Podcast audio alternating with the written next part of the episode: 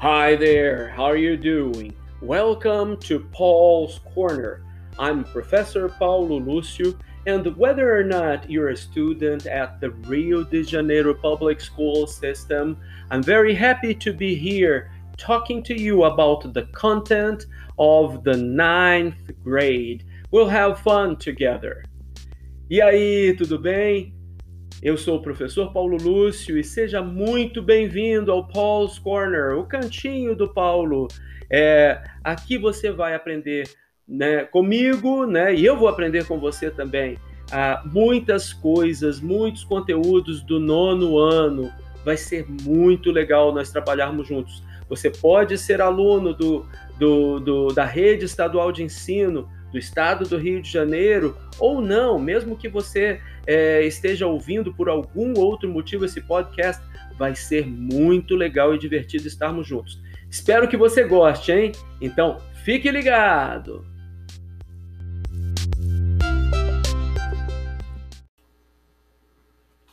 Nono ano, quarto bimestre, episódio 1, aula 1.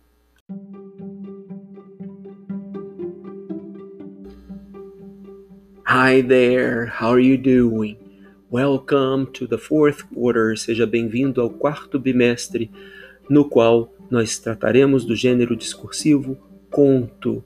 E nesse tipo de gênero imaginativo, você será capaz de reconhecer diferentes recursos que geram a linguagem figurada, reconhecer recursos de focos narrativos em primeira e terceira pessoa e também reconhecer o uso de marcadores temporais em, tempo, em textos narrativos.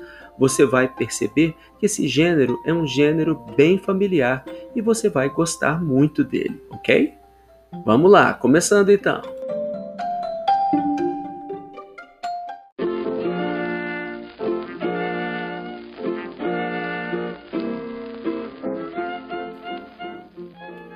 What do you know about short stories? Isso mesmo, short story é o um nome em inglês para conto. Né? Quando a gente fala num conto, é uma short story, é como se fosse história curta. É um texto literário imaginativo que conta histórias de diversos temas. Vamos começar trabalhando com um conto com uma linguagem mais tranquila para você começar a se acostumar com o gênero. É, só que antes de você ouvir o conto, deixa eu te falar de algumas palavras. Primeira palavra que você vai ouvir, princess. Princess é uma princesa. Take a walk. Take a walk, fazer uma caminhada. Wood. Wood pode ser madeira, mas no contexto que nós vamos trabalhar, é um bosque, né? uma pequena floresta. Spring. Spring é uma nascente, é uma fonte, normalmente tem um riacho junto, né? A golden ball. A golden ball é uma bola de ouro. Toss, o verbo toss quer dizer jogar para cima. Fell é o passado de fall. Cry, ah, eu esqueci de falar que fall é cair, né? É, cry, chorar. Give é o verbo dar, quando você dá um presente para alguém, por exemplo. Clothes são roupas. Jewels é, normalmente podem ser feitas de ouro, de pedras preciosas, são o que? Joias. Nasty. Nasty é alguma coisa nojenta, né? Muito desagradável. Eat. Eat. Você sabe já, né? Eat é comer. Também outro que você sabe sleep, sleep. Ah, sleep é dormir. Dive é quando você pula na água e você vai nadar debaixo d'água. O que, que é isso? Mergulhar. Mouth. Mouth é aquilo que a gente usa para falar, para comer, para beijar, né? Tem lábios, tem dentes, tem língua. O que, que é isso? É a boca. Overjoyed Vem da palavra joy também, que é alegria, super alegre, muito alegre, muito contente. Ran é o passado do verbo run, que quer dizer correr. Knock, muitas vezes a pessoa faz isso na porta de alguém. Knock.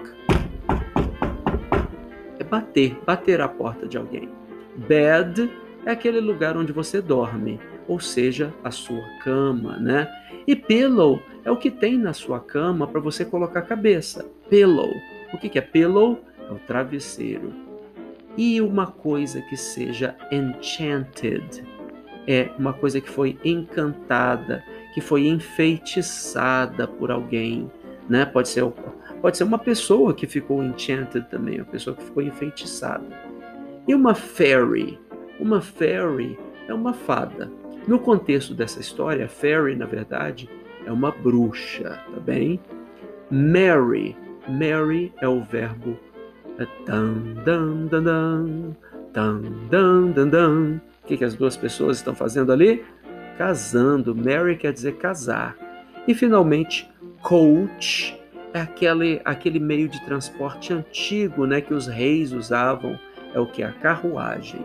Bom, é, nessa aula eu vou ler o texto para você, vou colocar o texto na descrição do, do aqui do, do, do podcast, da, desse episódio, e você vai poder ler esse texto. Vai ser muito legal que você vai ler o texto de um conto, de uma short story. Preste bastante atenção, que eu acho que vai ser muito legal. The Frog Prince One fine evening, a young princess put on her bonnet and clogs and went out to take a walk by herself in the wood. And when she came to a cool spring of water with a rose in the middle of it, she sat herself down to rest a while. Now she had a golden ball in her hand, which was her favorite plaything and she was always tossing it up into the air and catching it again as it fell.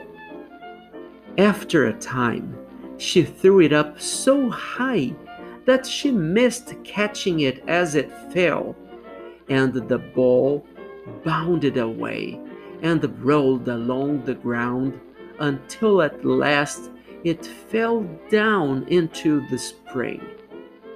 The princess looked into the spring after the ball, but it was very deep, so deep that she could not see the bottom of it. She began to cry and said, Alas, if I could only get my ball again, I would give all my fine clothes and jewels and everything that I have in the world. Whilst she was speaking, a frog put his head out of the water and said, Princess, why do you weep so bitterly? Alas, she said, what can you do for me, you nasty frog? My golden ball has fallen into the spring. The frog said, I do not want your pearls and jewels and the fine clothes, but if you will love me and let me live with you and eat from off your golden plate and sleep on your bed, I will bring you your ball again. What nonsense, thought the princess. This silly frog is talking. He can never even get out of the spring to visit me, though he may be able to get my ball for me. And therefore, I will tell him uh, he shall have what he asks. So she said to the frog, Well, if you bring me my ball, I will do what you ask. Then the frog put his head down and dived deep into the water. And after a little while, he came up again, and uh, he came up again with the ball in his mouth and threw it on the edge of the spring. As soon as the young princess saw, saw the ball, she ran to pick it up, and she was so overjoyed to have it in her hand again that she never thought of the frog, but ran home with it as fast as she could. The frog called her, Stay, princess, and take me with you as you said. But she did not stop to hear a word. The next day, just as the princess had sat down to dinner, she heard a strange noise.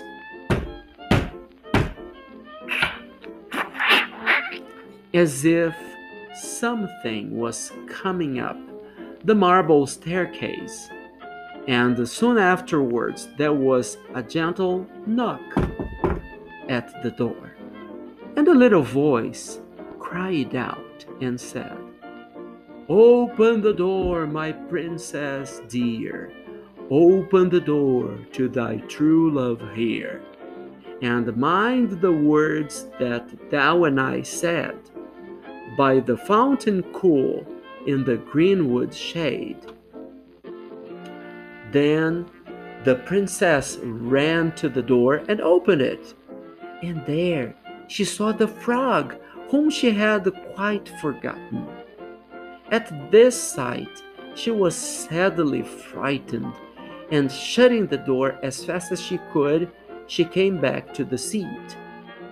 The king, her father, seeing that something had frightened her, asked her what the matter was. Uh, there is a nasty frog, said she, at the door, that lifted my ball for me out of the spring this morning. I told him he should live with me here, thinking that he could never get out of the spring. Huh, but there he is at the door, and he wants to come in. While she was speaking, the frog knocked again at the door and said, Open the door, my princess dear. Open the door to thy true love here, and mind the words that thou and I said by the fountain cool in the greenwood shade. Then the king said to the young princess, As you gave your word, you must keep it. So go and let him in.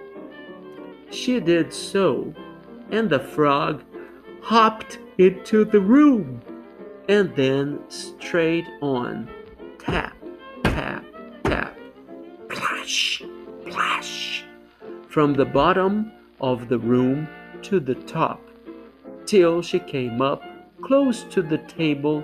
Uh, he came up close to the table where the princess sat.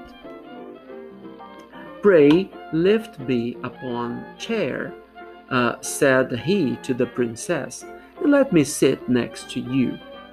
As soon as she had done this, the frog said, Put your plate nearer to me, that I may eat out of it. This she did, and uh, when he had eaten as much as he could, he said, Now I am tired.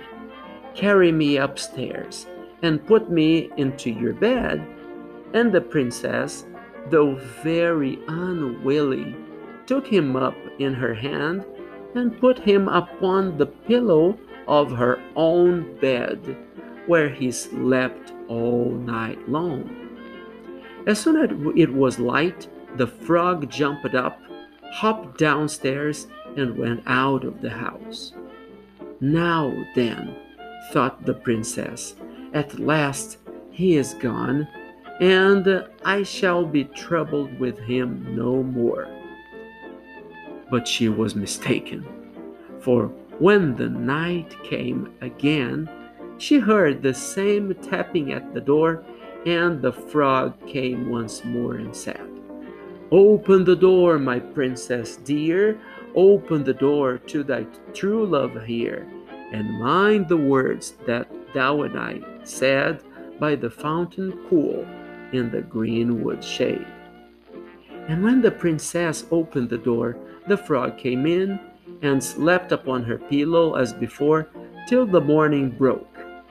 And the third night he did the same.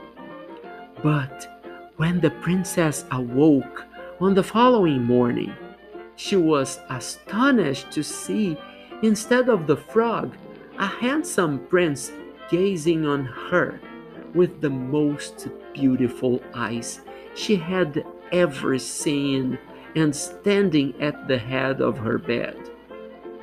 He told her that he had been enchanted by a spiteful fairy who had changed him into a frog, and uh, that he had been fated to abide till some princess should take him out of the spring and let him eat from her plate and sleep upon her bed for three nights.